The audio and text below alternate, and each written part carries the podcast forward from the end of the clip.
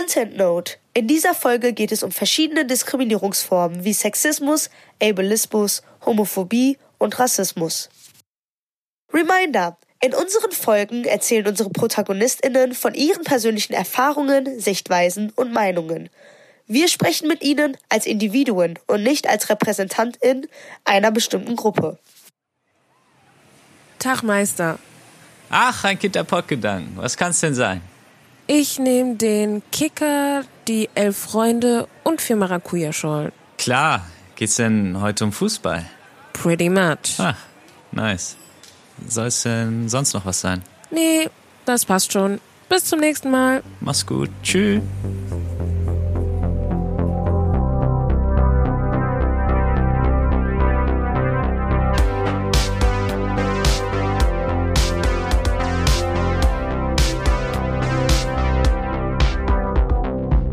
Pottgedanken, der Podcast zu Identität und Heimat im postmigrantischen Ruhrgebiet. Hallo und herzlich willkommen zur neuen Episode von Pottgedanken. Wir sind heute in Bochum und zwar mit Dr. David Johannes Berschem, mit Patrick Arnold Und äh, mit mir, Bena. und mit, mit mir natürlich Safia Ulfer. Das ist das erste Mal, dass wir zusammen moderieren. Echt? Ja, haben wir noch nicht, haben wir noch nicht, haben wir noch nicht gemacht. Ja, genau, aber es ist ja heute auch eine Sondersendung. Wir sind äh, aus Gründen heute hier an der Ruhr-Universität Bochum. Shoutout an den Ort, der mir Depressionen gibt. ähm, Das würde ich nicht unterstreichen. ja, ist für jeden anders. Ähm, genau. Warum sitzen wir hier? Äh, Shirin wollte ich schon fast sagen, Safir. Warum sitzen wir hier? Und zwar wollen wir heute uns über Fußball unterhalten. Fußball ist ja auch die beliebteste Sportart in unserem Land. Aber damit verbinden wir halt eigentlich auch viele andere Faktoren. Und das hat uns heute nach Bochum gebracht. Genau. Und bevor wir hier überhaupt starten, so ins ernste Thema zu äh, kommen, ähm, frage ich jetzt erstmal dich, Patrick. Was ist dein Bezug zum Ruhrgebiet?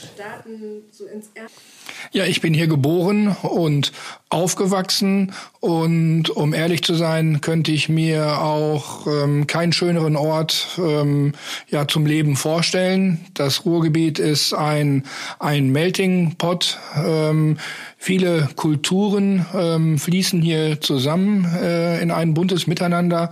Das Ruhrgebiet ist ein Ort der, der kurzen Wege und der ja, ähm, kulturellen Vielfalt auch. Und ich betrachte, ich, ich wohne in Bochum, bewusst in Bochum, aber ich beziehe eigentlich ähm, ja, so die umliegenden Städte auch ähm, ja, in meinen Handlungsraum ähm, mit ein. Und ja, ich habe gerade schon hier aus dem Fenster geguckt. Der Blick ist nicht symptomatisch für das Ruhrgebiet, ähm, aber oft wird das ja irgendwie so als Makel ähm, besprochen. Ja, du kommst aus dem Ruhrgebiet. Oh nein, wie schade, wenn man beispielsweise in München ist. Ähm, aber ich denke, ähm, die Leute kennen sich hier nicht aus. Und wenn man einen guten Guide hat, dann ähm, kann man sich hier, glaube ich, wirklich sehr, sehr wunderschöne Orte ähm, zeigen lassen. Und ja, ich bin Fanboy des Ruhrgebiets. Kommt ihr schon mit? Und genau, ich glaube, das soll, soll glaube ich, reichen Dann erstmal. äh, stelle ich dir auch noch die Frage, äh, David. Was ist dein Bezug zum Ruhrgebiet und könntest du ein Guide sein für den äh, Patrick? Genau, also insofern äh, würde ich mich Patrick direkt irgendwie anschließen wollen. Insofern, dass ich halt die Definition des Ruhrgebiets ein bisschen auch erweitere. Äh, ich kann mir keinen besseren äh, Ort zum Arbeiten tatsächlich vorstellen, obwohl ich natürlich auch ähm, ja irgendwie fast alltäglich aus dem äh, Rheinland pendle äh, und äh, ja bin natürlich dann äh, durch mein Pendler-Dasein äh, auch mit diesen Stereotypen des Ruhrgebiets konfrontiert worden, die ja natürlich stark mit Bergbau und ähm, Stahlindustrie, aber auch natürlich dieser gerade eben schon auch genannten Multikulturalität des Ruhrgebiets äh, in Verbindung stehen und ähm, bin auch begeistert von der Metropolregion Ruhr, die sich halt kontinuierlich auch äh, transformiert. Das Thema äh, Strukturwandel spielt hier sicherlich eine ganz große Rolle, ähm, wo Menschen äh, permanent auch irgendwie dem Wandel äh, ausgesetzt sind, äh, was halt wirtschaftlicher Natur anbetrifft, was aber auch kultureller Natur, was aber auch irgendwie Natur selber auch anbetrifft. Also das heißt, die Stereotypen vom ähm, schwarzen Ruhrgebiet, wie wir sie vielleicht auch aus den einen oder anderen Schimanski-Tatorten kennen,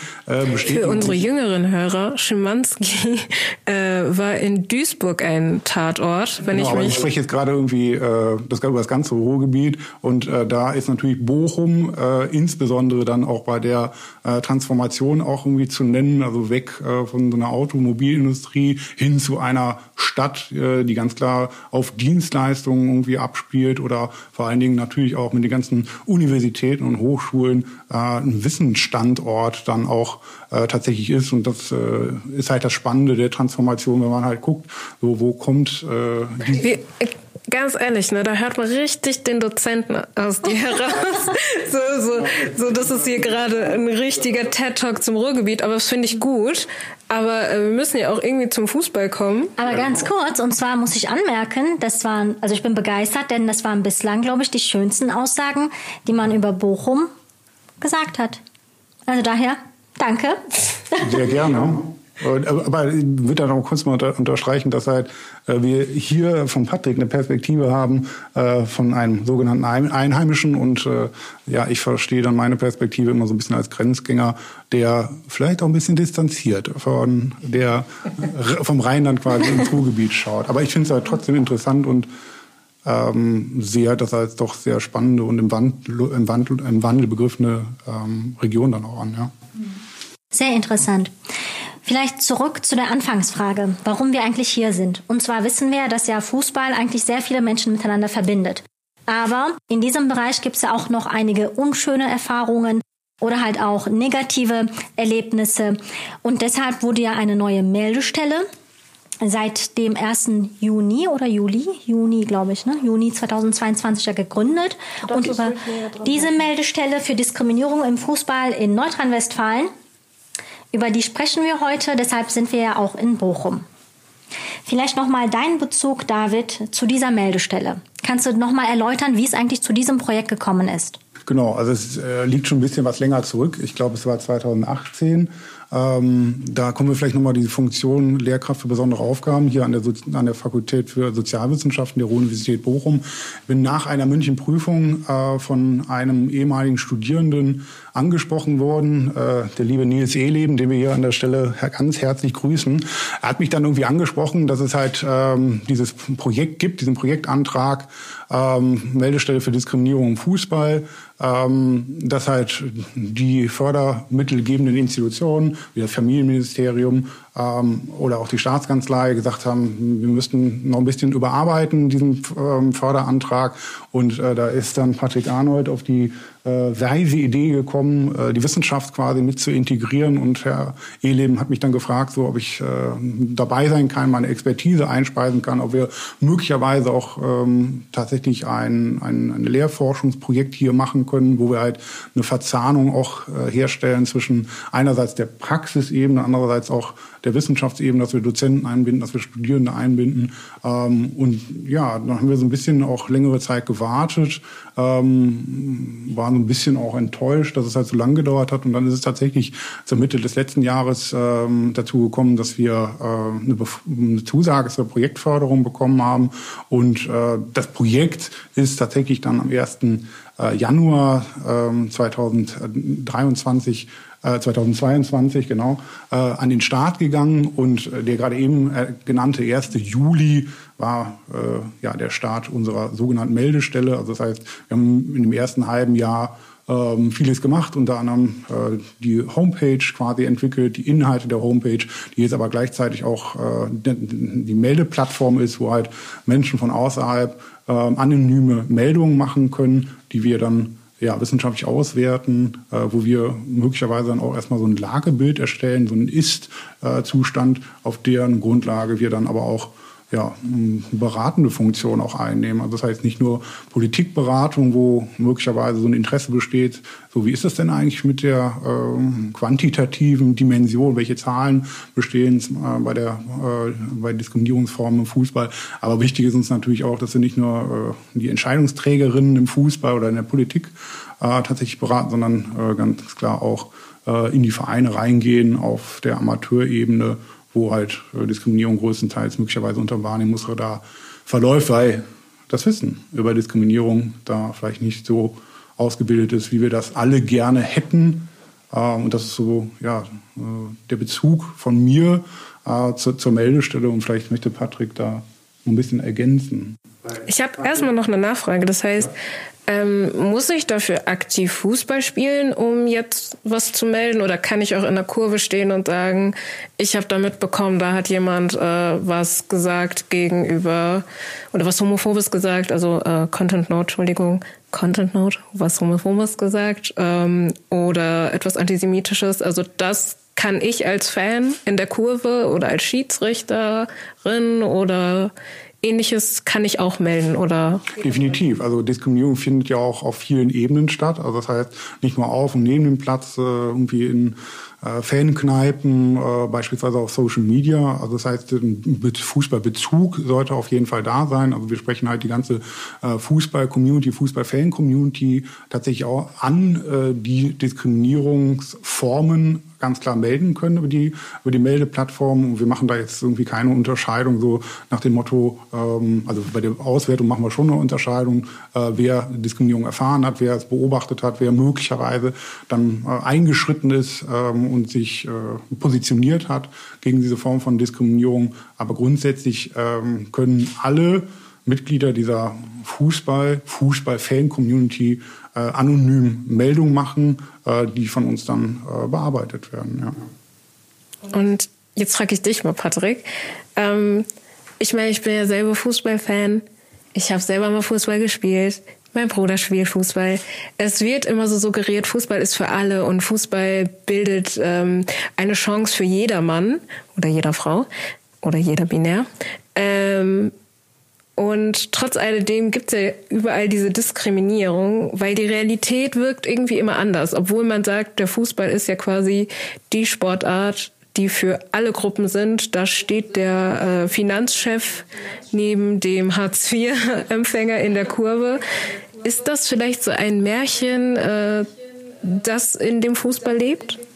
Ja das, ist mit Sicherheit, ja, das ist mit Sicherheit ein Paradox. Also den Gedanken, den du jetzt formuliert hast, der ist mir gerade schon bei der Anmoderation äh, gekommen, als David angesprochen worden ist. Da ist gesagt worden, ähm, der Fußball vereint uns alle hier. Und ähm, da stelle ich mir die Frage, ist das wirklich so oder wollen wir das ganz gerne ähm, so hören oder gerne so verstehen? Ähm, also ich bin ähm, als, als Mitglied der, als, als weißes männliches Mitglied der, der Mehrheitsgesellschaft von Diskriminierung ähm, nicht betroffen, ähm, aber ähm, habe mir schon irgendwann auch Gedanken gemacht, ähm, ja, wie ist der Fußball überhaupt ähm, organisiert und wo liegt das Problem äh, überhaupt? Und das geht dann auch schon ein bisschen ähm, weiter zurück. Ähm, 2017 haben wir angefangen, uns zu dem Thema ähm, ja also Gedanken zu machen. Und zwar wird im, im Landtag immer einmal jährlich der der CIS-Bericht, ähm, das ist die zentrale Informationsstelle für Sporteinsätze, ähm, präsentiert. Da geht es um Gewaltstraftaten ähm, im Fußball. Und wir haben dann eigentlich gefragt, ja, wie sieht's eigentlich aus mit mit rechten Aktivitäten? Ähm, und ähm, das wird gar nicht erfasst in äh, in diesem Lagebild. Das hängt damit zusammen, dass es womöglich keine strafrechtliche Relevanz hat. Aber wir als Praktiker, SozialarbeiterInnen, die in dem Feld unterwegs sind, haben schon das Gefühl, dass sich die Situation in den letzten Jahren ja ähm, nicht verbessert hat, sondern dass so Personen mit einem rückwärtsgerichteten Weltbild, freundlich formuliert, ähm, doch häufig wieder die, die Meinungshoheit ähm, übernommen haben und haben dann natürlich überlegt, wie können wir ähm, da agieren. Zum einen ist es eine intrinsische Motivation, ähm, zum anderen ist es aber auch eine berufliche Aufgabe. Ähm, sozialpädagogische FEM-Projekte sind ja nicht nur für Gewaltprävention im Fußball verantwortlich, sondern es sollen auch extremistische Orientierung und diskriminierende Verhaltensformen eingedämmt werden. Und von daher haben wir gesagt, okay, worüber reden wir überhaupt? Und was uns äh, in diesem Feld fehlt, ist überhaupt ein Datensatz. Also es wird in Deutschland ähm, erfasst, wie viel Bengalos im Stadion angezündet worden sind. Ähm, das Ganze wird dann ähm, zu einer Straftat hochstilisiert. Ähm, aber ähm, wie der Umgang untereinander ist, ähm, das wird nirgendswo ähm, erfasst. Alle Standorte, alle Aktiven in diesem Bereich kennen so ein paar Beispiele. Ähm, Ähm, da gibt es natürlich niederträchtige Beispiele, die wir gar nicht reproduzieren wollen. Jeder hat da auch so seine eigenen Bilder im Kopf zu den verschiedenen Diskriminierungsformen. Aber äh, so ein Datensatz, eine zentrale Erfassung oder vor allem auch ein koordiniertes Unterstützungsangebot für Betroffene gibt es nicht. Und da haben wir dann gesagt, okay, das müssen wir ändern. Und das war dann eigentlich auch die Motivation, diese Meldestelle für Diskriminierung ähm, auf den Weg zu bringen, ähm, weil wir natürlich in allererster Linie ähm, Diskriminierung sichtbar machen wollen und weil wir natürlich im zweiten Schritt Betroffenen ein Hilfe- oder Unterstützungsangebot ähm, anbieten wollen und im dritten Schritt natürlich auch präventiv tätig ähm, werden wollen. Und da kommt dann auch, also in dieser Konzeptionierung hat der David gerade schon erzählt, die Hochschule auch äh, ans Bord oder an Bord, ein Begleitseminar, was hier mittlerweile im fünften Semester läuft. Und als LAG-Fan-Projekte, das ist ja quasi der, der Träger der Meldestelle für Diskriminierung im Fußball in NRW, haben wir natürlich eine relativ hohe Netzwerkkompetenz. Wir sind ziemlich gut vernetzt auf Land, also auch auf Bundesebene, aber wir diese diese Datenerfassung ähm, oder dieses Angebot findet ja hier nur in NRW statt. Und wir haben da natürlich mit den Organisationen der Opferberatung, der mobilen Beratung natürlich super Einrichtungen mit einer ähm, hohen Beratungskompetenz, Beratungsqualität ähm, ja, ähm, so involvieren können, ähm, so dass wir wirklich glauben, ähm, gesamtgesellschaftlich ähm, zum einen unserem gesetzlichen und politischen Auftrag nachzukommen, aber auch einen Mehrwert für die eben genannten ähm, Personengruppen ähm, ähm, ja, mit sich zu bringen. Sehr interessant. Und kann man denn schon eine Bilanz ziehen? Also gibt es denn ähm, schon Zahlen oder ähm, auch Veröffentlichungen, wie viele Meldungen eingegangen sind und was macht man genau mit diesen Meldungen? Genau, dann würde ich mal kurz dazu irgendwie äh, Stellung beziehen. Also ich hatte heute ähm, tatsächlich noch mit äh, meiner äh, liebenswerten Kollegin Elena Müller gesprochen äh, über diese Tabelle, wo wir tatsächlich äh, alle Vorfälle dann auch sammeln, die bei uns eingegangen sind. Und da liegen wir tatsächlich jetzt bei äh, insgesamt 500 Meldungen, über 500 Meldungen ähm, seit dem 1. Juli. Ich habe ja gerade eben schon gesagt, diese erste Hälfte von 2022 war so die Konzeptionsphase ähm, und seitdem sammeln wir tatsächlich aktiv ähm, ähm, dann auch Fälle, beziehungsweise werden uns Fälle dann auch ähm, gemeldet. Ähm, das sind erstmal so die Zahlen, dass es 500 äh, Meldungen gibt. Auf der anderen Seite gucken wir natürlich dann ganz klar auch auf die unterschiedlichen ähm, Diskriminierungsformen, äh, ob das irgendwie Rassismus ist, ob das äh, Queerfeindlichkeit ist, ob das Antisemitismus ist, ob das Antiziganismus ist, ob das Ableismus ist. Und ähm, da müssen wir natürlich dann auch irgendwie auch feststellen, ähm, dass man einerseits davon ausgeht, dass halt Rassismus auch einer der Dimensionen ist, wo halt viele Meldungen auf jeden Fall vorliegen. Aber genauso ist das halt auch mit ähm, Themen wie äh, Queerfeindlichkeit oder auch äh, Sexismus. Also das heißt, dass äh, das Stadion, äh, wenn man dann halt irgendwie diese äh, quantitative Auswertung auch vornimmt, schon auch von äh, Frauen als äh, Angstraum wahrgenommen wird, wo ähm, ganz klar übergriffiges Verhalten zu beobachten ist. Minimal als Frau, die ins Stadion geht, kann ich das 100% bestätigen. 100%. Genau, also das heißt, dass da irgendwie ähm, Situationen, Atmosphären beschrieben werden, wo äh, natürlich so eine starke Männerdomäne auch herrscht und wo wir auch äh, diese äh, Gelegenheitsstrukturen auch erkennen. Also der Fußball, ähm, das haben wir herausgefunden, wird auch als ein Ort von äh, meistens auch den Männern auch aufgesucht, um halt diesen Konventionen, Werten und Normen, die halt im ähm, Alltag oder in Lebenswirklichkeit eine Gültigkeit beanspruchen, dass man da irgendwie sich möglicherweise für 90 Minuten plus X äh, auch nochmal irgendwie frei macht, irgendwie äh, übertritt in eine Welt, wo diese Muster vorgeblich äh, dann äh, nicht existieren, äh, so dass man sich dann auch äh, Dinge herausnimmt, äh, ob das jetzt irgendwie verbaler Natur ist, verbale Diskriminierung oder ob das äh, übergriffiges äh, Verhalten tatsächlich ist. Also das heißt, das sehen wir aus den Daten ganz klar. Und da müssen wir auch erstmal zu, zu dieser Feststellung kommen, dass halt äh, Diskriminierung im Fußball ähm, nicht irgendwas ist, sondern tatsächlich Tag ein, Tag aus ein Alltagsphänomen ist.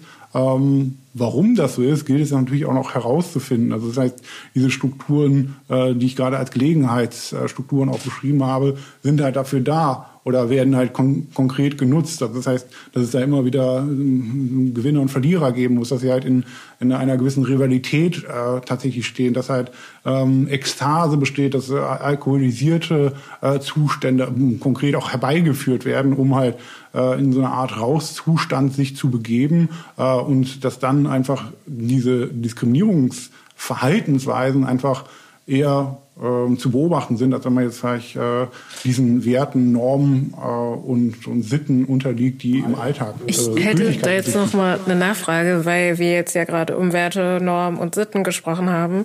Äh, mir fällt immer auf, je niedriger äh, der Verein in Form von äh, Liga, desto weniger achtsam ist man auf bestimmte Dinge.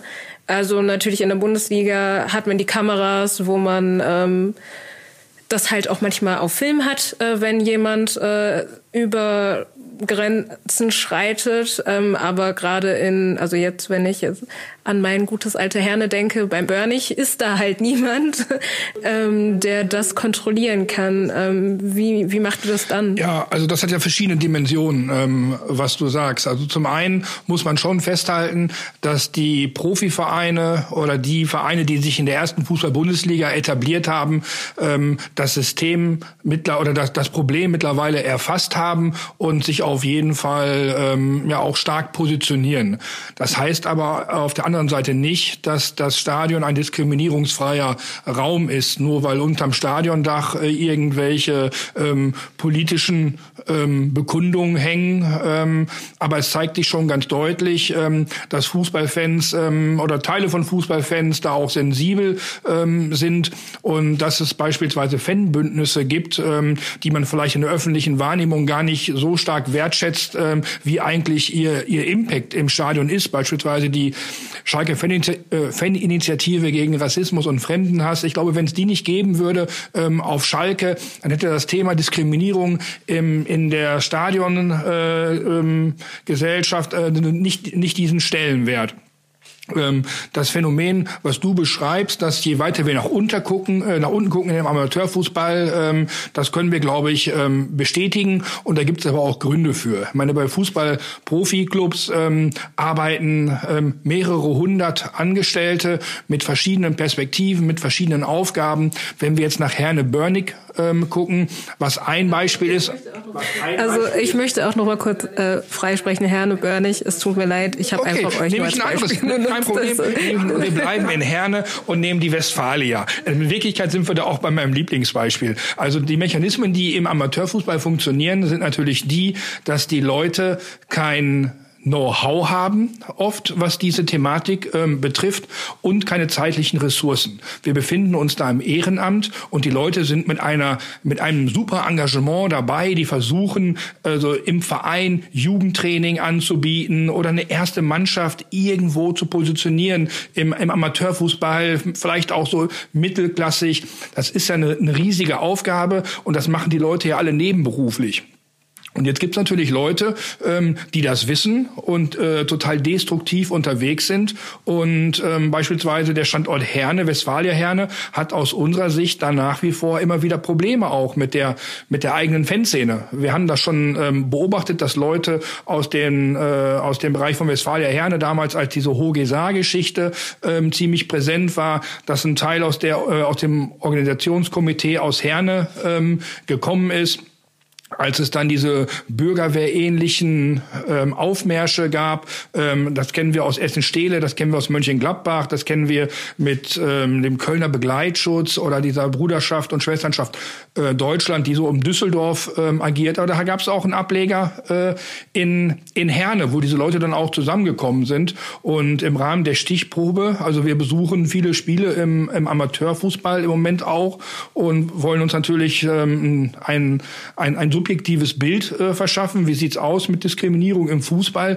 Da muss man natürlich immer auch vor Ort sein. Ähm, ich will jetzt nicht sagen Glück haben, um auch was mitzukriegen, aber ganz, ganz viele Sachen laufen auch unterschwellig oder sind strukturell bedingt. Aber ich war bei einem Spiel vor knapp sechs Wochen äh, ähm, in Herne bei Westfalia und ähm, da, da, ich war maximal erschüttert. Das war irgendwie sonntags um 14 Uhr und ich bin aus der U-Bahn U35, dachte ich, kann, kannst du schön mitnehmen so sonntags, Bratwurst und dann irgendwie eine Spielbeobachtung machen und dann hörte ich schon ähm, sexistische und antiziganistische Fangesänge, als ich noch auf dem Weg zum Stadion ähm, war, aus dem Stadion raus und war maximal irritiert. Es hat gar keinen Widerspruch gegeben und da braucht mir auch keiner erzählen, ähm, dass das keiner wahrgenommen hat äh, in dem Stadion. Also ich habe dann, äh, das war das war so gravierend, äh, wie ich es wirklich selten erlebt habe. Aber am Ende hat sich auch herausgestellt, dass die Protagonisten, die da äh, unterwegs sind, dass die aber auch dann bei anderen Sachen schon auffällig geworden sind. Also wenn man sich die antifaschistische Recherche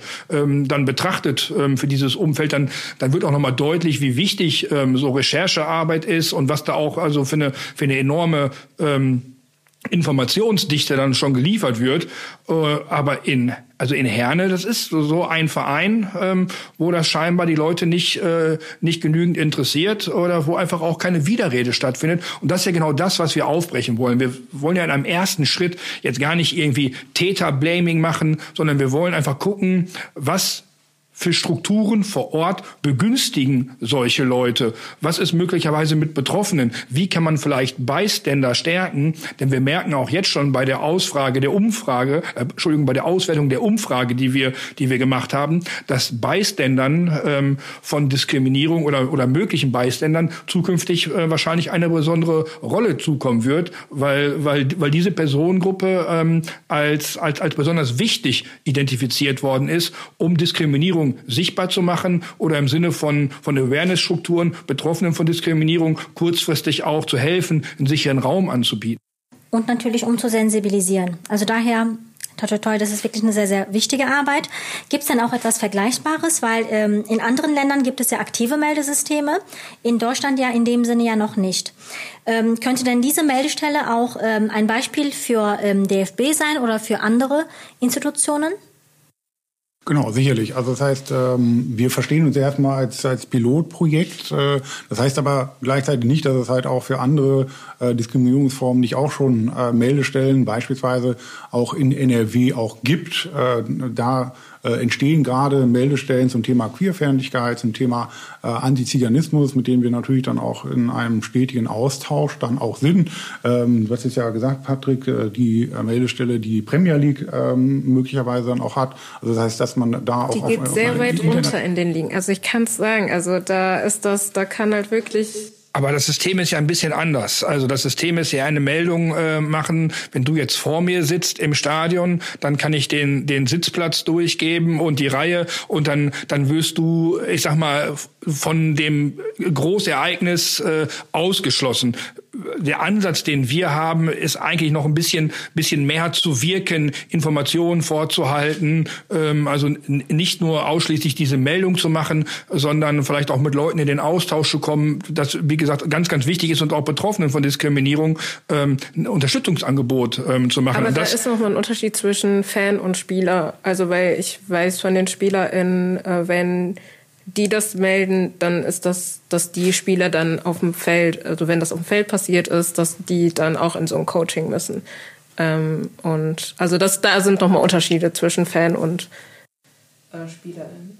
Aber das heißt, dass es dann natürlich nicht mehr anonym ist. Also wenn man halt irgendwie sagt, so ich äh, kann jetzt noch mitteilen, irgendwie Sitzreihe, Sitzplatz, äh, da fun funktioniert das bei uns ja irgendwie deutlich anders. Das ist halt bei uns die Wichtigkeit äh, im Vordergrund steht, dass es anonym ist. Äh, wir, wir haben auch bei einer Online-Umfrage, die wir auch in, äh, in der ersten Hälfte des Jahres 2022 gemacht haben, ähm, eine offene Frage gestellt. Die war eher äh, Umfrage, die Online-Umfrage war quantitativ und qualitativ und unter den qualitativen äh, Freifeldern konnte man auch irgendwie äh, hinter der Frage dann auch eingeben. Die Frage hieß dann so, aus welchen Gründen würden Sie dann tatsächlich Ihre äh, Meldung nicht äh, melden? Äh, und da gab es natürlich dann auch äh, ähm, Fragen nach der Anonymität, also ist das tatsächlich anonym, äh, aber auch äh, große Vorbehalte, dass man halt ähm, die Meldung macht und äh, gleichzeitig der eigenen Fan-Community ähm, ja, so, so eine Art Verrat dann auch äh, eine Rolle spielt. So nach dem Motto, äh, ich kann jetzt hier quasi nicht meine, meine eigenen äh, Kumpels oder meine eigene Fan-Community äh, in die Pfanne hauen und äh, wir würden das dann intern irgendwo regeln, wenn es äh, so eine Diskriminierung äh, tatsächlich dann auch kommt. Also das heißt, dass da aus der Fan-Community auch ähm, erstmal große Vorbehalte gibt, äh, Sachen auch zu melden. Aber das ist dann äh, auch wieder mal auch unsere Aufgabe, äh, zu sensibilisieren, so wie funktionieren jetzt eigentlich irgendwie die Mechanismen, was passiert mit den Meldungen, was welche Daten werden da jetzt tatsächlich auch gespeichert äh, und dann auch äh, ja, äh, Vertrauensarbeit zu leisten. Also wir sind äh, Mitmachprojekte sind darauf angewiesen, dass halt Meldungen aus der Fußball-Community dann auch gemacht werden. Äh, das gleich bedeutet aber auch, dass wir so einen maximalen Vertrauen dann auch haben müssen, weil sonst diese Vorbehalte und Ängste, äh, diese Meldungen tatsächlich zu machen, sehr, sehr groß sind. Von jetzt mal abgesehen von, von so einer technischen Umsetzung, also viele melden dann zurück, so ich gehe zum Fußball, äh, um Fußball zu gucken. Und wenn ich jetzt da eine, äh, eine Diskriminierungsform mitbekomme, muss ich ja quasi dann auch mein Handy rausholen, das dann irgendwie direkt eintippen oder nachher machen. Das ist immer ein zeitlicher Faktor, aber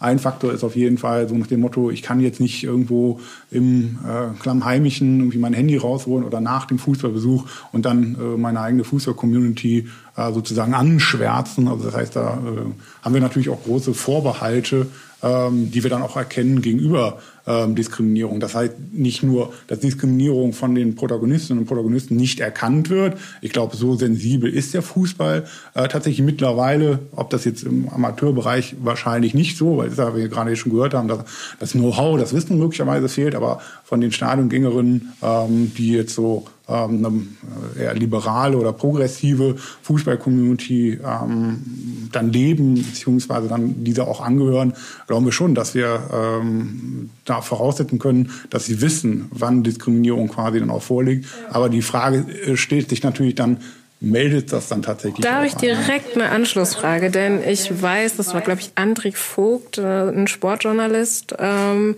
der als es, glaube ich, ein Spiel in Wolfsburg war, ein Spieler der deutschen Nationalmannschaft diskriminiert worden ist. Ich finde das immer sehr spannend, dass im Erfolg ja immer alle gleich sind und wenn dann die Niederlagen kommen, ähm, dann kann man auf einen Ösel, auf einen Gündogan, auf ein äh, Rashford ähm, dann schimpfen, weil sie sind ja dann gar nicht so Teil der Mannschaft.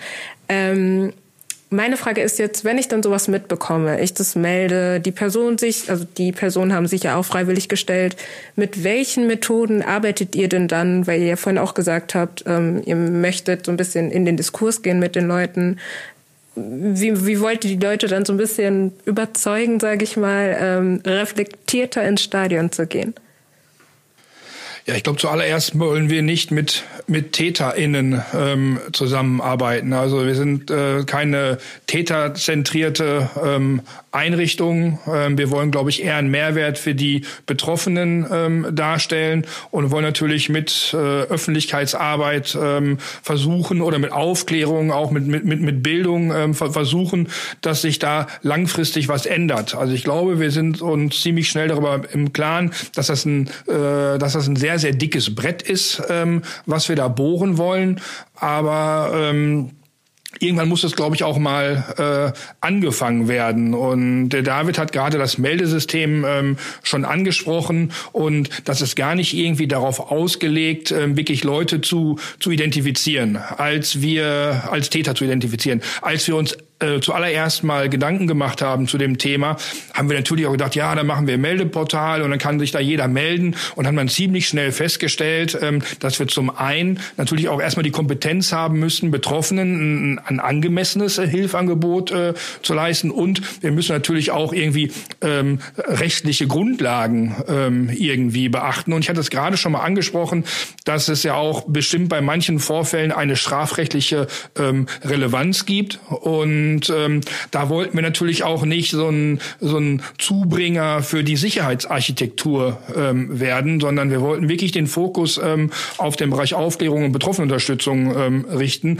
und bitten auch wirklich die Leute, also uns auch keine Klarnamen äh, zu nennen, weil damit, damit können und wollen wir nicht umgehen. Und ähm, das ist dann immer so ein bisschen die Gretchenfrage. Das hat uns, hat uns lange beschäftigt. Ähm, wie können wir wirklich schaffen, ähm, da im Rahmen der DGSVO, ähm, Datenschutzgrundverordnung, irgendwie vernünftig ähm, und, und rechtssicher zu arbeiten, haben auch dann ein Rechtsgutachten äh, in Auftrag gegeben. Und ähm, ja, am Ende bleibt dann natürlich, dass es äh, ja, schwierig äh, ist, da immer rechtssicher ähm, zu agieren. Aber wir haben, glaube ich, ja, einfach diese, diese Motivation, endlich was zu machen und ähm, das äh, Diskriminierung im Stadion weiter sichtbar zu machen, das voranzutreiben, das war, glaube ich, die Motivation. Mhm. Und vielleicht jetzt nochmal kurz dann auch irgendwie einzugehen, so äh, wer ist es dann schuld, ne, wenn, wenn der sportliche Erfolg ausbleibt. Und das äh, erkennen wir natürlich dann auch, äh, dass dann halt äh, bei den ähm, Spielern, die dann sehr schnell auch ähm, rubriziert werden mit Mensch als mit Mensch mit Migrationshintergrund, also diese unsägliche Kategorie, die jetzt äh, ja weit entfernt ist, mehr oder weniger von der äh, Definition des Statistischen Bundesamtes, sondern eher so in die in den Alltag äh, eingegangen ist, in die Lebenswirklichkeit, um Menschen als äh, andere darzustellen. Irgendwie, das hat man sehr schnell so irgendwie Herr Müller und äh, Herr Neuer werden dann quasi nicht angetatscht äh, und ist tatsächlich immer der ähm, vermeintlich andere, äh, obwohl äh, jetzt Sané ähm, Özil und Gündogan auch natürlich Kinder des Ruhrgebiets. Ich wollte gerade sagen, Wattenscheid represent. Quasi aus Essen. Ähm, aber das ist irgendwie diese Problematik, die wir dann auch tatsächlich auch angehen wollen. So eine gesamtgesellschaftliche Sensibilisierung. Da sind wir wieder bei dem wunderbaren Wort der äh, postmigrantischen Gesellschaft. Das heißt, irgendwann äh, es dann tatsächlich nicht mehr dazu kommt, dass eine Unterscheidung gemacht wird zwischen äh, den Menschen, die sich in irgendeiner Form äh, als äh, Einheimische definieren und die, die dann dann äh, die anderen äh, durch irgendwelche Othering-Prozesse äh, tatsächlich als äh, Menschen mit Migrationshintergrund dann auch klassifizieren und dass man da auch äh, diese, diese, diese Trennwand dann sieht oder diese Kategorisierung vornimmt, ähm, ist es natürlich immer wieder auch in den Medien auch zu, zu sehen. Irgendwie der, der Fall Özil ähm, zeigt das nochmal äh, sehr besonders, dass halt da ganz klar auch nicht davon Halt gemacht wird, äh, Menschen für bestimmte Dinge auch äh, mehr oder weniger medial äh, zu kritisieren. Und äh, das Ganze ist ja so ein bisschen auch einge ordnet in so eine Diskussion. Äh, da fehlen die eindeutigen äh, Loyalitäten, die eindeutigen Zugehörigkeiten. Äh, der Mann hat jetzt irgendwie nur einen äh, Staatsoberhaupt, jetzt hat er zwei auf einmal und da kann vielleicht die Mehrheitsbevölkerung, die sich so ein bisschen in ihrer Identitätskrise findet, nicht so richtig damit, damit umgehen. Und darum kommt es dann immer wieder auch zu diesen Zuweisungen. Äh, das sind dann irgendwie die anderen. Wir werden beobachten, ob das tatsächlich äh, auch bei der aktuell laufenden WM der Fall sein wird. Und äh, wir werden uns da klar positionieren, dass ähm, elf Mann auf dem Platz stehen und alle für den Erfolg oder für den Mustererfolg äh, verantwortlich sind. Und wir dann auch keine Scheidungslinie mal ziehen, so nach dem Motto, das sind die anderen, das sind äh, die, die jetzt vermeintlich irgendwie als äh, nicht dazu ne, nicht dazu äh, gehörig klassifiziert werden. Hochproblematisch dann irgendwie diese Sündenbock-Diskussion mal auch zu haben, die ja schon auch irgendwie von sehr speziellen Medien betrieben wird. Also ich glaube, Vielfalt äh, muss die Norm werden, nicht nur im Fußballstadion äh, oder nicht nur in der Gesellschaft, sondern auch im, im Fußballstadion. Und wir wollen einfach einen Beitrag dazu leisten. Und mit dieser Meldestelle Diskriminierung im Fußball ist das natürlich ähm, ein Versuch, einen Beitrag zu leisten. Aber wir sind uns natürlich auch darüber im Klaren, dass es ganz, ganz viele andere wichtige Institutionen gibt, Akteure, ähm, die dann unwahrscheinlich viel ähm, wichtige Arbeit ähm, bringen. Also gerade wenn ich auch den Fußball betrachte und gucke, was es da für Netzwerke gibt, Finnen, Frauen im Fußball, also wo schon wirklich seit den 90er Jahren ähm, engagierte Fanfrauen, ähm, JournalistInnen und, äh, und ähm, ja, verschiedene andere Akteure sich zusammenschließen und immer wieder auf, auf, auf Schwierigkeiten, auf Probleme aufmerksam machen. Ähm, oder mittlerweile gibt es ein Handlungskonzept gegen sexualisierte Gewalt im ZuschauerInnensport ähm, Fußball ähm, das sind wirklich ähm, Leute, die man einfach auch mal ähm, auch mal nennen muss, ohne jetzt ähm, vielleicht also Namen äh, nennen zu wollen.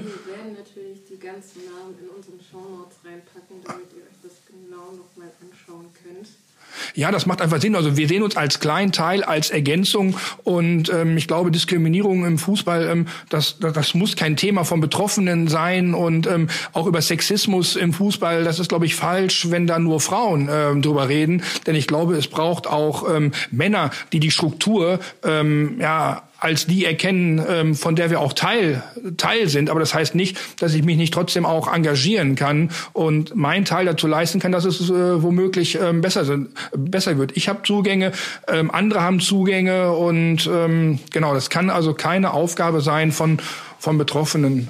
Das, da müssen alle, glaube ich, einen Teil, Teil zu beitragen. Definitiv. Es war ja gerade so spannend, dass ich auch nicht unterbrechen wollte. Ähm, man muss aber sagen, Vielfalt gilt ja natürlich für alle. Und man sieht ja halt auch quasi an der aktuellen ähm, Debatte um den WM quasi, dass ja Vielfalt oder halt Toleranz auf einige Länder gelten und auf einige Kulturen und auf andere wiederum nicht. Wie kann man eigentlich damit umgehen? Gibt es denn Handlungskonzepte auch in dieser Form, dass es quasi so einen Leitfaden gibt, wie man sich eigentlich zu verhalten hat? Wann es denn eigentlich ähm, oder wo die Grenze ist zwischen Diskriminierung oder Rassismusverfahren oder Intoleranz? Gibt es sowas Ihrerseits? Ihrerseits? Also äh, das ist ein stetiger Prozess. Also wir äh, orientieren uns da natürlich dann erstmal an äh, wissenschaftlichen Definitionen von den äh, unterschiedlichen Formen der gruppenbezogenen äh, Menschenfeindlichkeit ähm, von Zick Heidmeier äh, Beate Küpper. Ähm, also das heißt, es ist schon wissenschaftlich dann auch grundiert, ähm, dass wir auch wissen, so nach dem Motto, wir können da nochmal unterscheiden äh, zwischen diesen unterschiedlichen ähm, Formen, aber äh, dass wir da erstmal Grundlagenarbeit, also es äh, nützt ja wenig, wenn ich jetzt irgendwie äh, das von Albert Scheer herausgegebene Handbuch Diskriminierung äh, quasi kenne äh, und äh, mich da auch in der Wissenschaft gut auskenne. Ich muss es halt äh, kompatibel machen, mein Wissen zu den äh, Akteuren, Akteuren, die möglicherweise auf so einer äh, Amateurebene dann auch mh, unterwegs sind, denen halt diese, diese Zugänge fehlen, die ähm, vielleicht auch gar nicht äh, im Alltag eine Sensorik und eine Sensibilität auch entwickeln für Diskriminierung, wo gerade eben schon viel gesagt habe, das verläuft unter Wahrnehmungsradar oder wird dann so gesagt hier, äh, wir haben bestimmte Personen, die sind hier schon 25 bis 30 Jahre im Verein und dann nehmen wir das halt, äh, neben denen nehmen wir das, können wir das irgendwie nicht übel nehmen, weil die ja schon so viel für den Verein getan haben und hier irgendwie äh, gefühlt alle zwei Wochen sonntags immer die Würstchen machen und äh, irgendwie den Platz abkreiden oder irgendwie die Tornetze aufhängen. Also das heißt, dass man da grundsätzlich ähm, unsere Aufgabe auch definiert, ähm, nicht nur die Vorfälle, die jetzt bei uns eingehen, äh, auszuwerten, sondern auch da Handlungsstrategien auch abzuleiten. Also das heißt, ähm, ein wesentlicher Punkt ist natürlich ähm, Beratung, also beratend ähm, zur Seite zu stehen. Das ist natürlich bei ähm, global aufgestellten Vereinen wie jetzt Beispiel Schalke 04 oder BVB äh, sicherlich nicht vonnöten. Die haben genügend hauptamtliche ähm, Leute, die das tatsächlich tun, mehr oder weniger schlecht, ähm, kann man ja dann auch nochmal irgendwie äh, kritisch dann auch bewerten. Aber äh, wir haben es natürlich gerade mit der Amateurebene zu tun, wo halt wir Beratung äh, zur Verfügung stellen über Workshops, über Vorträge, über ähm, Fallberatung möglicherweise dann auch. Ähm, und das ist natürlich auch unser Anliegen, dieses Wissen mit anderen zu teilen. Wir sind immer so ein bisschen darauf angewiesen, dass dieses Wissen von der Fan-Community mit uns geteilt wird in Form von den Vorfällen. Und wir können halt nach unserer wissenschaftlichen Auswertung tatsächlich dann auch konkrete Handlungsstrategien äh, zur Beratung, zur Sensibilisierung, zur äh, Qualifizierung zur Bildung auch tatsächlich auch anbieten. Und ich glaube, da sind wir natürlich auch mit dem Netzwerk, das gerade eben schon auch ähm, angedeutet wurde, dass wir über ein sehr breites Netzwerkkompetenz verfügen, schon auch gut aufgestellt. Dass wir halt jetzt nicht so ähm, hingehen und sagen, so nach dem Motto, wir haben ein äh, Konzept, ein Workshop, der passt bei allen, sondern wir gucken uns halt doch sehr spezifisch an, wie sind die Vorfälle vor Ort oder wie ist die Lage. Ich erinnere mich da ähm, an eine Dame, die an uns herangetreten ist, äh, die selber auch ähm, Fußball spielt im Verein in Westfalen war das, glaube ich. Ähm, und die dann halt große Probleme hat, die ja auch Teil des Vorstandes ist, der hauptsächlich männlich besetzt äh, ist und der sich dann irgendwie alle zwei Wochen auch trifft äh, und wo sie dann auch kämpft über, äh, um ihre Stimme erheben zu können, um Dinge voranzutreiben und ähm, sie da auch nicht davon ablässt und sie jetzt tatsächlich auch es geschafft hat, äh, die Vereinssatzung in gendersensibler Sprache tatsächlich umzuformulieren äh, und äh, da auch natürlich gegen die Windmühlen kämpft. Ähm, wir haben ihr mit auf den Weg gegeben, so wir sind auch dabei, diese so eine Antidiskriminierungsklausel in die Satzung auch aufzunehmen, äh, wo sie uns dann auch zurückmeldet, ja, äh, wäre ganz gut, wenn ihr dann bei der Vorstandssitzung auch dabei wärt interessiert, dass ihr mich ein bisschen unterstützen könnt, weil ich genau weiß, dass es da äh, die reaktionären und beharrenden Kräfte äh, bei uns im Vorstand gibt, äh, die sich so ein bisschen auch sträuben. Also das heißt, wir gucken sie schon auch äh, relativ fallgenau auch an. Und Wie kam es denn an? Wie kam es denn an?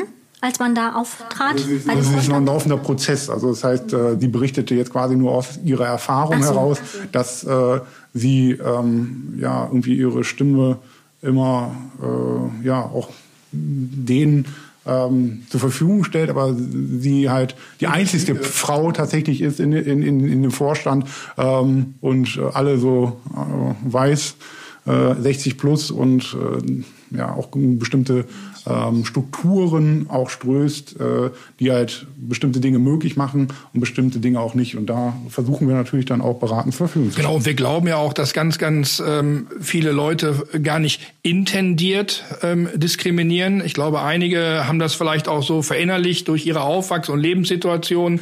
Und wiederum haben wir festgestellt, dass es mit Sicherheit auch Leute gibt. Entschuldigung, also intendiert, ich muss immer so ein bisschen bei manchen Worten und übersetzen für wir haben halt eine jüngere Community. Ähm, also quasi, wenn der Herbert sagt, aber ich habe das doch immer so gesagt. Das heißt, äh, das ist so intendiert.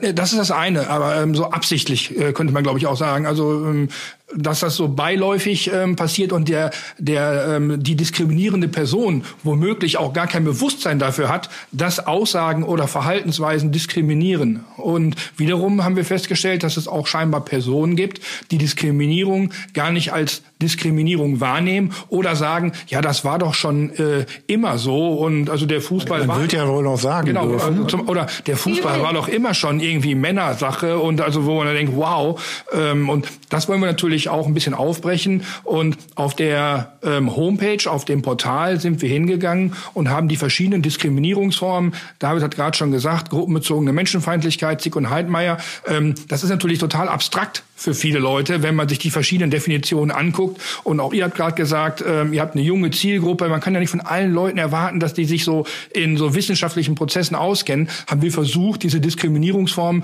ähm, nochmal zu übersetzen. Auf dem Portal gibt es auch ein Angebot in leichter Sprache. Ähm, das ist, glaube ich, ganz, ganz wichtig, ähm, um da auch inklusiv zu sein.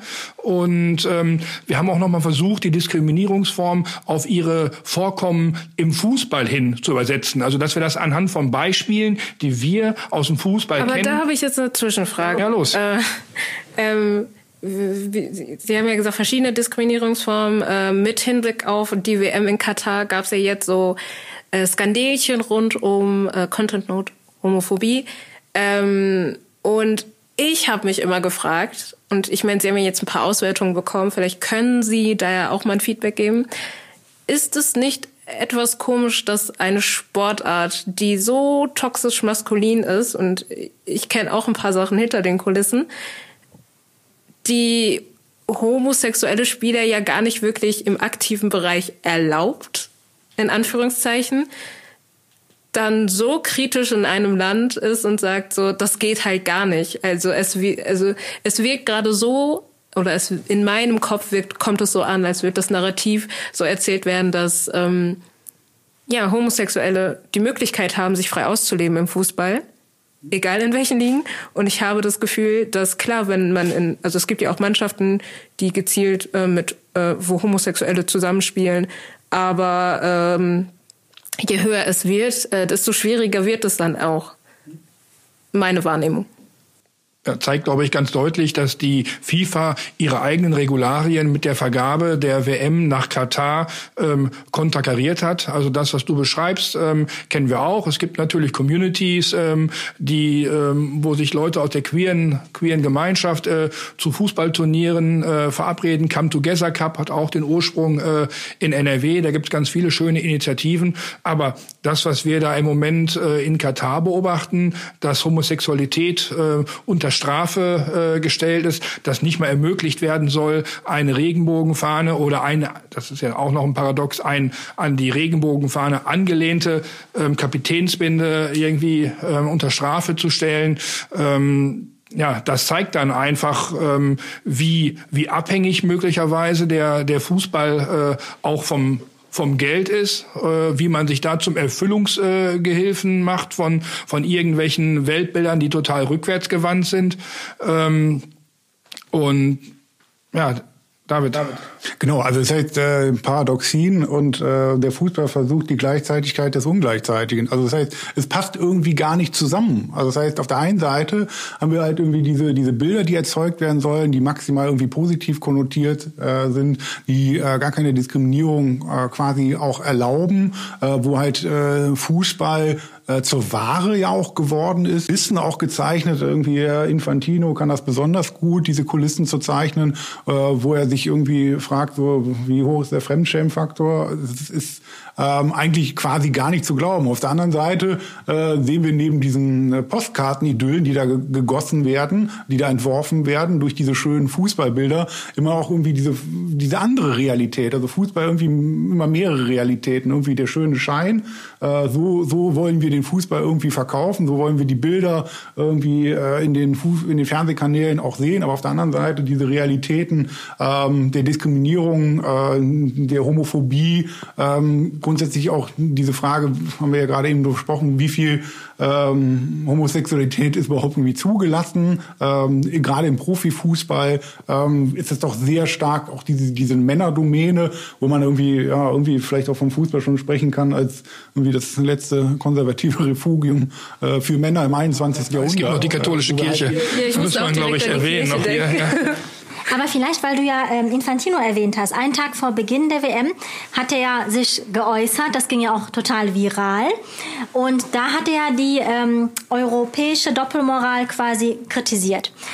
Ähm, ich weiß, was so die Aussagen sind oder halt die Faktoren, aber muss man vielleicht auch nicht erwähnen, dass es ja gar nicht nur um die Homosexuellen geht, sondern da ist ja auch vielleicht eine andere Form von Diskriminierung oder Rassismus, weil würde es denn vielleicht anders aussehen, wenn das jetzt nicht Katar wäre, wenn das jetzt vielleicht ein europäisches Land wäre? Unpopular Opinion, es sah schon anders aus, als es in Russland war. Also das muss man sich halt auch mal fragen. Ne? Also worum geht es hier eigentlich? Weil wenn man ja auf der einen Seite natürlich hinter den Homosexuellen steht und ja möchte, dass ja deren Rechte ja auch gesehen werden. Was ist denn auf der anderen Seite mit Personen, die halt zum Beispiel islamischen Glaubens sind? Also ist das denn kein Doppelmoral und wo fängt da eigentlich Rassismus an und wo hört es auf?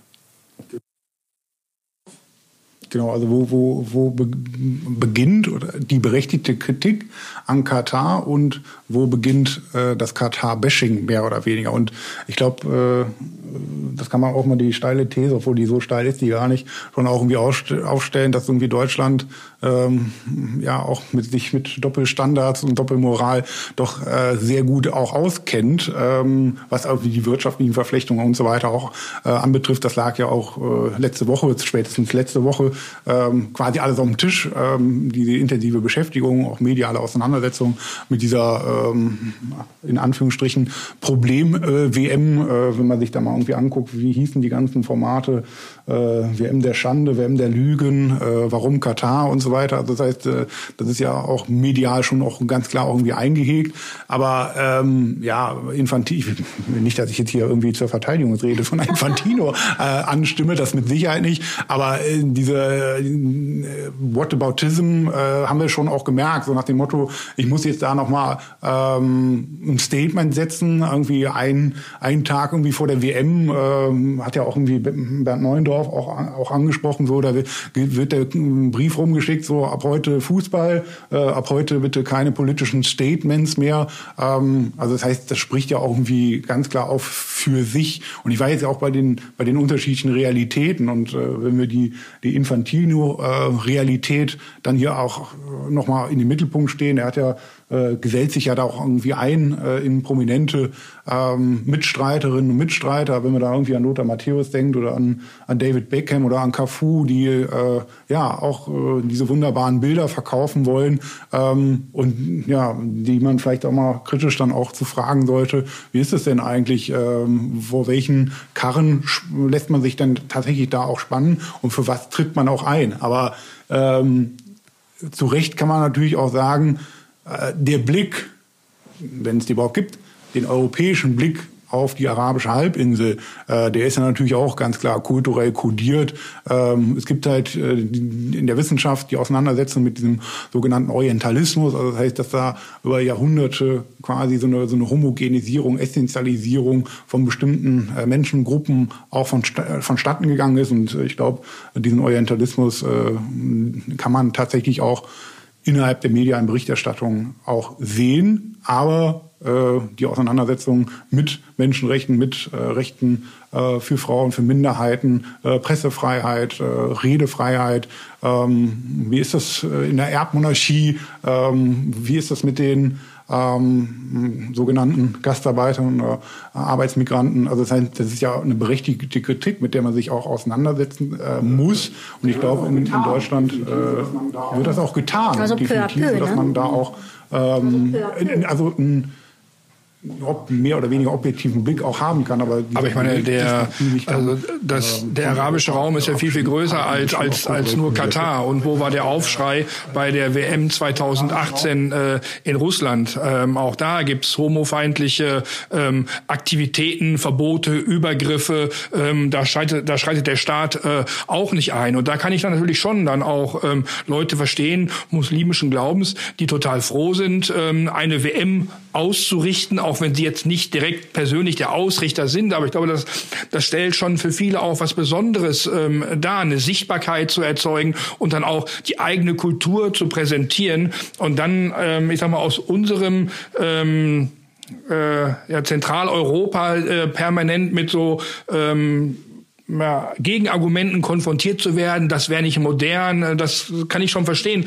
dass da auch ein Rassismusvorwurf äh, entsteht und dass Leute sich davon auch nicht wertgeschätzt fühlen. Auch ich hätte mir eine viel, viel größere ähm, Kritik äh, an der Fußballweltmeisterschaft in, in, in Russland ähm, gewünscht. Das heißt nicht, dass ich das jetzt alles mit Katar gleichsetzen möchte oder, oder das, was in Katar nicht funktioniert, irgendwie schönreden oder relativieren möchte. Aber ich kann schon verstehen, ähm, dass die Leute sich da ähm, irgendwie ähm, zu Unrecht fokussiert ähm, oder in den Fokus genommen fühlen. Und da muss man natürlich auch ach, äh, darauf achten, gerade mit der Vergangenheit, äh, die wir äh, als, als Bundesrepublik Deutschland äh, auch haben und mit diesen ganzen ähm, Vorfällen, die ja hier auch in Deutschland nicht nur im Fußball ähm, passieren. Und da, da tue ich mich dann auch schwer.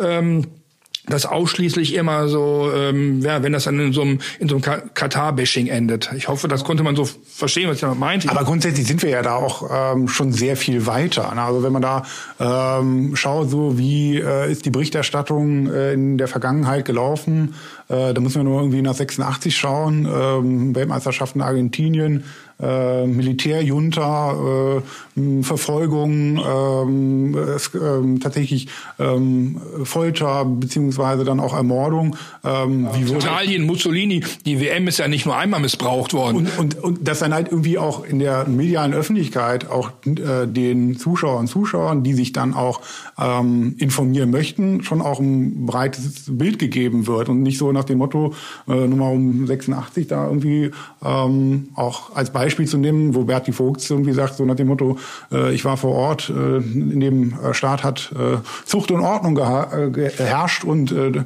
ich habe keine politischen Gefangenen dort gesehen. Dass er die nicht zu Gesicht bekommen hat, ist äh, wahrscheinlich auch, auch nachvollziehbar. Aber das heißt, äh, ich finde schon auch gut, dass eine Auseinandersetzung auch stattfindet. Nur, jeder ist so ein bisschen dann auf sich zurück, alleine zurückgeworfen, so nach dem Motto auszuhandeln, schauen oder nicht. Ja, das ist ein gut, das ist eine sehr gute Überleitung, denn das ist jetzt die letzte Frage mit Anbetracht der Zeit. Wir müssen ja locker rausgehen. Schaut ihr die WM, ja oder nein? Locker rausgehen, da öffnet ihr die Büchse der Pandora in der letzten Minute. Ähm, ich persönlich habe für mich entschieden, die WM nicht zu gucken. Ähm, das hängt aber nicht damit zusammen, dass äh, also nicht ausschließlich damit zusammen, dass sie in Katar stattfindet, sondern meine Kritik bezieht sich da eher auf die FIFA. Ähm, ich glaube, man muss da viel mehr die FIFA auch äh, in die Kritik nehmen. Der Vergabeprozess ist maximal intransparent. Ihr habt gerade schon angesprochen, ich weiß nicht mehr, wo es gefallen ist, die Integrationskraft des Fußballs, das verbindende Element. Ähm, also das sehe ich da ehrlich gesagt. Ähm, Und Fun Fact gezeigt, es war eigentlich nicht rechtens, weil es müssen 24 abstimmen. Es haben aber nur 22 abgestimmt für die WM-Vergabe, weil zwei wurden gesperrt wegen der Korruption. Die sind aber danach wieder äh, eingetreten, nach, nachdem sie einen Ben hatten. Also das Ganze ist absolut irre. Ich glaube, der Fußball muss sich da ähm, generell reformieren. Und ich bin da immer ein bisschen froh. Aktive Fußballfans, die wir in den sozialpädagogischen Fanprojekten eigentlich auch mit den Maßnahmen adressieren, haben eigentlich schon vor Jahren, das hat jetzt auch gar nichts mit der mit der Katar-WM und auch nicht mit der Russland-WM zu tun, äh, gesagt, ähm, ziemlich früh Club Not Country. Also wir haben ein, wir, wir sind, wir, wir lieben den Fußball Fußball. Äh, wir sind Fan von einem Fußballverein, aber dieses ganze Konstrukt, dass da Staaten gegeneinander spielen und dass es da ausschließlich um kommerzielle äh, Interessen geht, da stehen wir nicht hinter, da können wir uns, da können wir uns nicht äh, mit identifizieren. Und mit Sicherheit kann man auch sagen, dass wenn ich als Fan von Schalke 04 habe ich jetzt Schwierigkeiten, Mats Hummels oder so zuzujubeln, wenn der jetzt auf einmal da mit, mit, mit meinem äh, äh, Lieblingsspieler irgendwie spielt. Und ähm, das finde ich ganz schön, eigentlich zu sagen, lasst uns gucken, dass der Clubfußball hier in Deutschland sauber bleibt, ähm, dass man hier guckt, wie sind die Strukturen eingetragener Vereine, auch das gibt's ja wirklich nur noch ganz, ganz selten. Und auch ich würde mir natürlich von den Fußballverbänden wünschen, ähm, diese, diese Macht, die der Deutsche Fußballbund hat, als größter ähm, Verband äh, der Welt mit den meisten MitgliederInnen, ähm, dass er diese, diese ja, Vormachtstellung ist ein schwieriges Wort, aber vielleicht auch in Kooperation mit der englischen FA und dann mal vielleicht versucht zu, zu identifizieren, wer hat da noch eine besondere ähm, Marktpräsenz ähm, ähm, und dann wirklich Druck auszuüben auf die FIFA, diese, dieses ganze Wahlmännersystem irgendwie auszuhebeln. Und dass es auch wirklich viel mehr wieder um den, um den Sport geht. Denn ich glaube, dann kann ich mich einfacher vor den Fernseher setzen und äh, aber wie gesagt, ich weiß nicht, ob es im Rahmen dieser Fußball-Weltmeisterschaft dazu noch kommen wird, aber David hat da ja auch Argumente, der, der sieht nicht gänzlich anders, aber wird, glaube ich, anders handhaben. Und ich muss mal gucken, wenn er dann berichtet irgendwie im Büro, wie spannend das ist. Aber äh, ich, ich will es natürlich auch ein bisschen selbst beweisen. Das muss ich auch, äh, auch ganz ehrlich sagen, ist so eine Motivation. Ich weiß gar nicht, ob die irgendwie integer ist. Ähm, aber ja, ich, ich, ich muss mich davon, also ich will mich dazu, äh, da auch ein bisschen zu zwingen, ähm, ja, dann eine Distanz aufzubauen, weil ich einfach mit ganz, ganz vielen strukturellen Sachen maximal unzufrieden bin. Word. Das war jetzt auf jeden Fall länger als eine Minute. ja, definitiv. Du musst dich beschweren über zu lange Redebeiträge. Aber das ist kein Problem. Wir können es auch als guten TED Talk benutzen, warum man die FIFA mal ein bisschen unburnen sollte. Da gibt, also da gibt glaube ich, auch noch viel, viel mehr Argumente. Das heben wir uns dann für eine, vielleicht für die zweite Episode dann auf. Die es ja sicherlich geben wird, ja. Genau, also zwei Seelen wohnen ach in meiner Brust. Äh, ist halt äh, keine Bekenntniskultur, die ich jetzt hier abgeben kann, so nach dem Motto, äh, was man sagen kann, dass ich halt äh, am heutigen zweiten Tag der WM es geschafft habe, äh, tatsächlich den ersten Tag erfolgreich zu boykottieren. Ähm, mir wird's am Mittwoch relativ leicht gemacht, weil Deutschland halt um zwei Uhr spielt, da muss ich halt arbeiten. Aber entscheiden wird sich das dann tatsächlich spätestens am Sonntagabend. Äh, das wird da auch der Scheideweg sein, äh, wahrscheinlich auch für die, für die deutsche Nationalmannschaft. Aber wir haben uns auch selber uns auch sehr oft darüber unterhalten. Patrick und ich äh, sind jetzt schon auch aufgrund der Gnade der frühen Geburt in die Gunst gekommen, zwei äh, Weltmeisterschaften auch mitzukriegen 1990 ne, und in Brasilien. Und wir haben irgendwie darüber gesprochen, wo wir dann schon äh, dann waren, wo wir das geguckt haben. Ähm, ich selber bin echt großer Fan von der Fußballnationalmannschaft. Äh, Verzeih dir auch quasi alles. Also wegen mir können die auch spielen, wie sie wollen. Ich bin da jetzt nicht so einer, der dann so an, ans Bashing auch aus, ausholt. Ähm, ja, also das heißt, äh, es ist ein Aushandlungsprozess, den ich auch am nächsten Sonntag ähm, ja einfach mich nochmal die Frage stellen will, äh, kann man da irgendwas Besseres machen? Ich will es halt nicht komplett auch ausschließen. Äh, effektiv müsste ich dann am Ende der äh, WM gefragt werden, äh, ob ich es tatsächlich geschafft habe. Also eine Intention gibt es, aber ähm, ich weiß am Wochenende da war dann irgendwie Trainingslager und dann war Mokoko und äh, gut, Happy Birthday gute, übrigens. Gute, gute er ist Laune. jetzt 18 Jahre. Vielleicht hört er das. Er ist ja ein Kollege von meinem Bruder. Alles darf er wach bleiben jetzt wahrscheinlich. Genau, aber wie gesagt, ich bin da verfall auch vielleicht irgendwie diesen guten Launebildern und bin da auch ähm, ja auch irgendwie maximal emotional auch angefasst. Aber äh, jetzt vielleicht nochmal irgendwie um von der emotionalen auch auf die Sachebene zu kommen, kann das natürlich total nachvollziehen, was Patrick gesagt hat, dass sich der Fußball, ob man jetzt irgendwie boykottiert oder nicht, tatsächlich auf Dauer auch ändern muss und da nicht irgendwie die Gleichzeitigkeit des Ungleichzeitigen ähm, weiterhin irgendwie so eine Tradition auch entfaltet, sondern ganz klar gesagt werden muss, ähm, es sind bestimmte Kriterien, an die eine Vergabe geknüpft wird. Und da muss man dann auch vielleicht irgendwie von den Altherrenrunden auch wegkommen, äh, wo es natürlich maximal dann auch irgendwie um Geld geht, um, um Wirtschaftlichkeit. Ähm, und dann stellt sich natürlich auch die Frage, wer bewirbt sich denn quasi dann auch noch, ähm, wenn... Ähm, also ich habe schon gehört, die nächste WM Nordkorea. Finde genau, ich okay. Nordkorea, genau. Der Länderpunkt fehlt mir auch noch. Oder, oder, oder Kolumbien oder wer, ja, aber grundsätzlich auch die Frage, wer sich dann irgendwie auch bewirbt. Aber trotzdem glaube ich schon, dass ähm, dieses Forum Weltmeisterschaft und Fußball, wie Patrick das gerade eben schon auch gesagt hat, immer wieder auch äh, ein Instrument sein kann, um Sportwashing äh, zu betreiben und sich irgendwo äh, geopolitisch, wirtschaftlich äh, zu platzieren. Und das sehen wir gerade eben, dass das gut funktioniert. Also ich kann alle ähm, mir jetzt auch vorliegenden äh, Argumente nachvollziehen, dass es halt Sinn macht zu sagen, ich distanziere mich davon, aber ähm, ob, das, ob ich das jetzt tatsächlich umsetzen kann, Genau. es bleibt spannend. Spannend, das zu beobachten. Okay. Lena, wie ist es bei dir? Äh, ob ich äh, die WM gucke? Ja. Ich habe gestern schon geguckt. Also mir ist es mir ist es relativ. Du boykottierst nicht, okay. Ich boykottiere nicht. Ich habe die Eröffnungsfeier gesehen, fand ich ganz cute.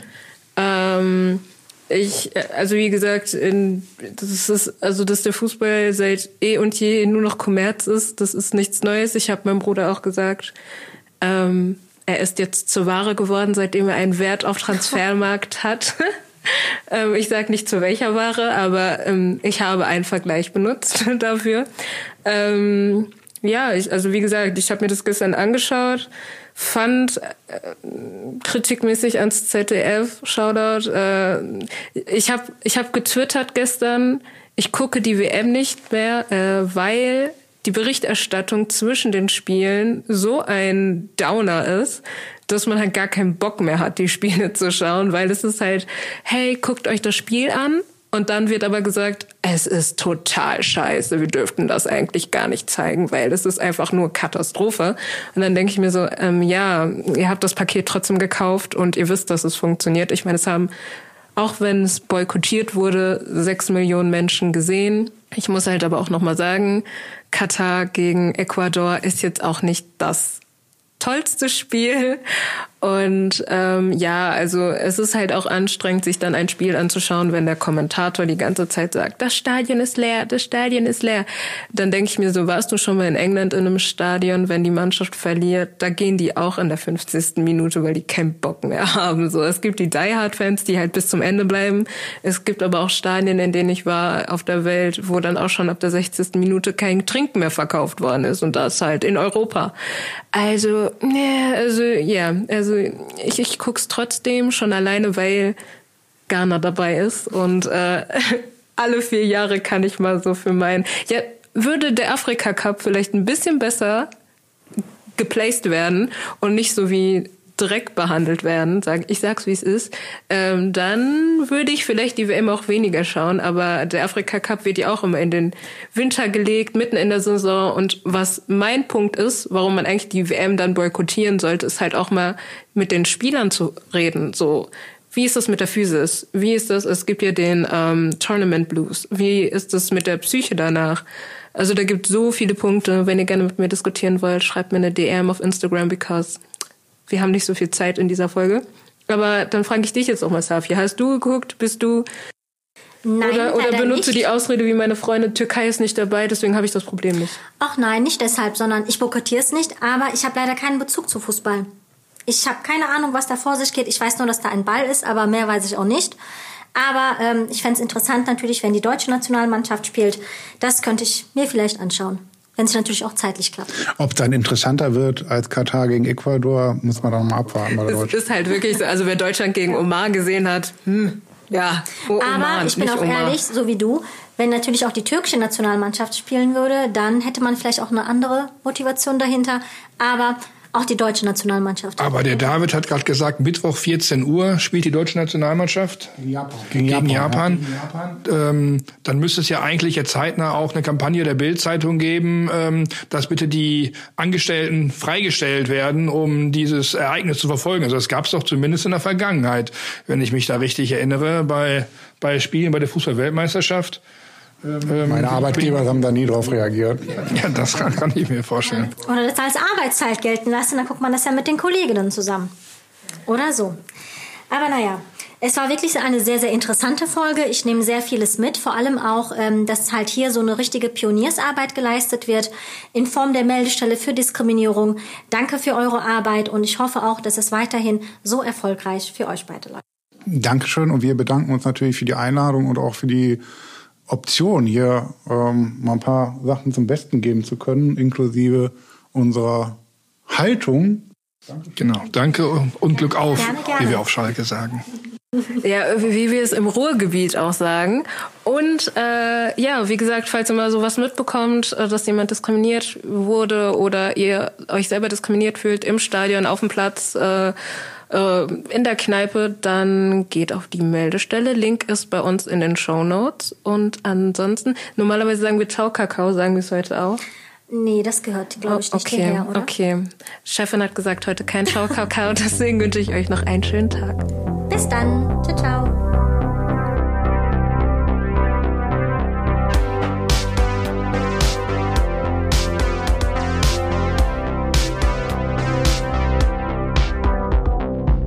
Pottgedanken, der Podcast zu Identität und Heimat im postmigrantischen Ruhrgebiet.